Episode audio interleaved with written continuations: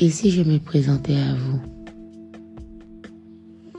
Ça serait bien que vous connaissiez le personnage, d'où les histoires viennent, d'où le personnage vient, comment le personnage a été créé. Donc, je vais vous laisser entrer dans ma petite vie, mes petites expériences, ce que j'ai vécu. Puisque la plupart du storytelling, ça sera moi le caractère numéro un. Donc, par où je peux commencer? Suite Cayenne n'est pas mon vrai nom comme tout le monde le sait. Et mon nom commence par M mais je peux vous dire que mes amis proches et surtout ma maman m'appellent Mé. Donc, Mé c'est pour vous et Mé sera le caractère, le caractère principal. Donc, ça sera moi. Mé est né d'un père togolais et d'une mère libérienne en Côte d'Ivoire le 1er mars.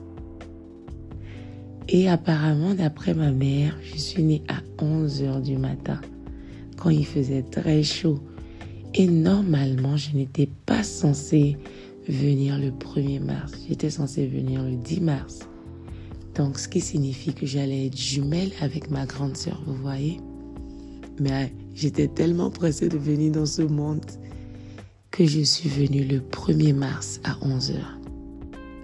J'ai grandi en Côte d'Ivoire Disons pas vraiment, j'ai grandi en Côte d'Ivoire, au Togo et au Libéria. Et euh, on va commencer par le primaire. Je suis restée en Côte d'Ivoire, disons, primaire jusqu'au CM1. J'étais une élève très sage, première de la classe, tout le temps, tout le temps, tout le temps. Et j'ai déménagé au Togo. En déménageant au Togo, je vous dis, mon père nous a mis dans une école française. Et mon défaut a toujours été la curiosité, vous voyez. J'ai toujours été curieuse. Donc, j'étais au CM2, j'ai passé mon CPD, j'ai eu mon CPD. Je suis allée en sixième et en cinquième. À partir de la cinquième, c'est là que j'ai commencé à fréquenter des gens.